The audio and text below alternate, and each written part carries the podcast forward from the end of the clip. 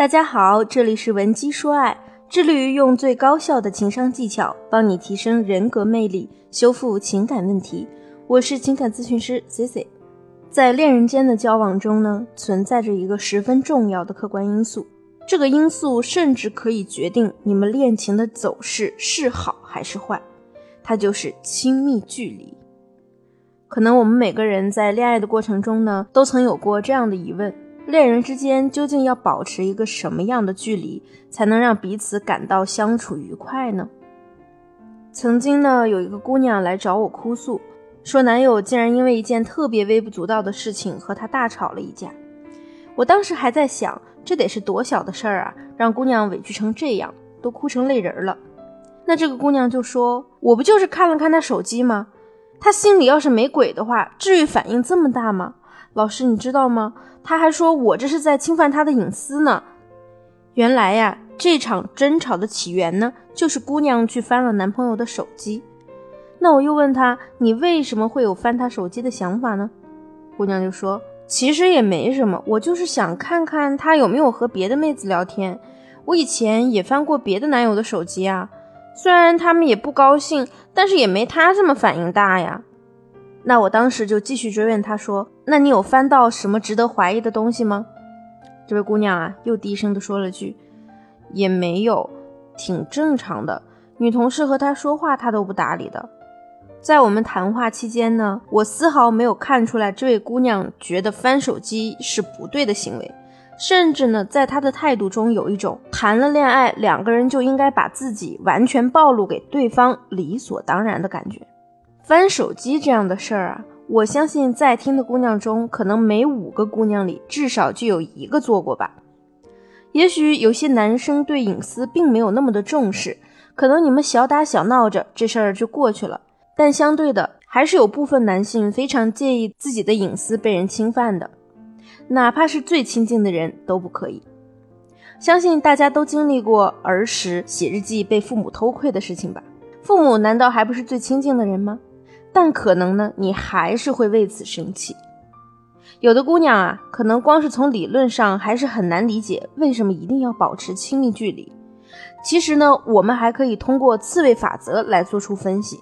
所谓刺猬法则呢，其实就是有一些研究人员为了研究在寒冷的天气下刺猬的生活习性是怎样的，他们就做了一个试验，把几十只刺猬放在寒冷的户外空地上。但因为环境太过寒冷，他们就想靠在一起取暖，可是呢，又没有办法忍受对方身上的刺，很快就又各自分开了。因为他们距离太远，觉得太冷；距离太近呢，又觉得太刺了，不舒服。因此啊，反反复复，聚了又分，分了又聚。最后呢，他们就找到了一个合适的距离，既可以互相取暖，也不会被刺伤。这也就是所谓的最合适的亲密距离。那咱们接下来分别来说一说和目标对象以及和已经交往的恋人之间该如何保持亲密距离呢？第一，我们先说和你目标对象的距离。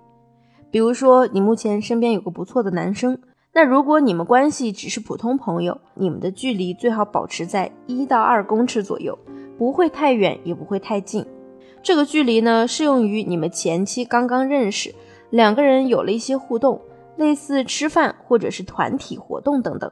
那如果说你们的关系开始从吃饭变成了两个人一起约着看电影，也就是进入了暧昧的阶段时啊，你就可以缩短你们之间的距离了，大概保持在一到一点五公尺即可。保持这个距离呢，也方便你去使用一些我之前教大家的推进暧昧关系的肢体调情法。如果有小伙伴对肢体调情法感兴趣的，也可以添加我的微信文姬零八，文姬的全拼零八，获取具体的操作内容。第二呢，我们来讲讲已经确定关系的恋人间应该保持怎样的亲密距离。相对于普通朋友或者暧昧对象来说啊，其实情侣间的亲密距离啊，涉及的内容更为复杂一些。C C 之前呢，也常和大家讲。那些把恋爱谈得特别甜蜜，或者把婚姻经营得特别美满的女性啊，都精通于营造两性相处的舒适感。你想想，你身边那些恩爱的伴侣，有几个会去查老公的手机，干涉老公的爱好等等？这就是因为啊，这些女性非常明确，在亲密关系里呢，有些距离你永远都不该试图去缩短或者要求掌控。其实生活中涉及到亲密距离的例子啊，太常见了。除了我之前说的翻手机，还有比如说你们刚恋爱，你可能急于知道对方的家庭背景，就去和他朋友打听男朋友的父母啊，甚至是兄弟姐妹的一些情况。但是你可能问的时候也比较直接，目的太过明显。那当对方得知这件事情时呢，他第一个反应啊就是反感，觉得自己被侵犯了。再比如，我曾经就听一个男性朋友啊吐槽他的前女友，说本来挺喜欢那个姑娘的，但是呢，姑娘却一直干涉他的爱好。因为我这位朋友从在校时就是足球队的，所以即便是出身社会了，周末他还是会选一天和朋友球场见。那他女朋友是怎么看待这件事的呢？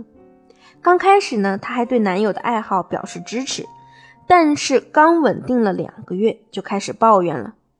哎呀，你就知道玩球，双休日就是应该留给女朋友的，要不然你和足球过呗。渐渐的，从最开始吐槽男友，升级成了吐槽男友的球友，还总是阴阳怪气的说：“你看那谁谁谁都秃顶了，三四十岁的人了，整天就知道踢球，这种男人有什么出息啊？”所以啊，我这位朋友终于忍无可忍的爆发了。在他眼里，此时的女朋友不仅试图剥夺他的爱好，现在还频频的说他朋友的不是，显得又无知又愚蠢。所以他毅然选择了分手。营造最舒适的亲密距离呀，其实你只要掌握两点就可以了。第一，不要频繁的试图从他人嘴里套关于男友家庭背景的话，本身这样做没毛病。但是如果你情商偏低，用错了话术，搞得司马昭之心，路人皆知，那场面就不太好看了。第二，不要干涉男友的喜好，在没和你谈恋爱之前呢，他拥有自己的爱好，不论是玩游戏还是其他的爱好。就算和你谈恋爱了，他还是有继续自己爱好的权利呀。最聪明的办法呢，就是和他站到统一战线，陪他一起进行他的爱好，比如一起打电动。或者是在球场边帮他助威呐喊，总之你可以参与，但不要去干涉。那么这些相关的技巧和操作都是可以通过学习去不断完善的。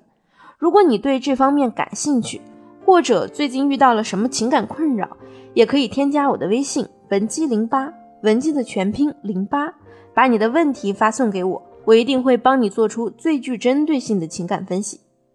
好了。今天的节目就到这里了，我们下期见。文姬说爱，让你的爱得偿所愿。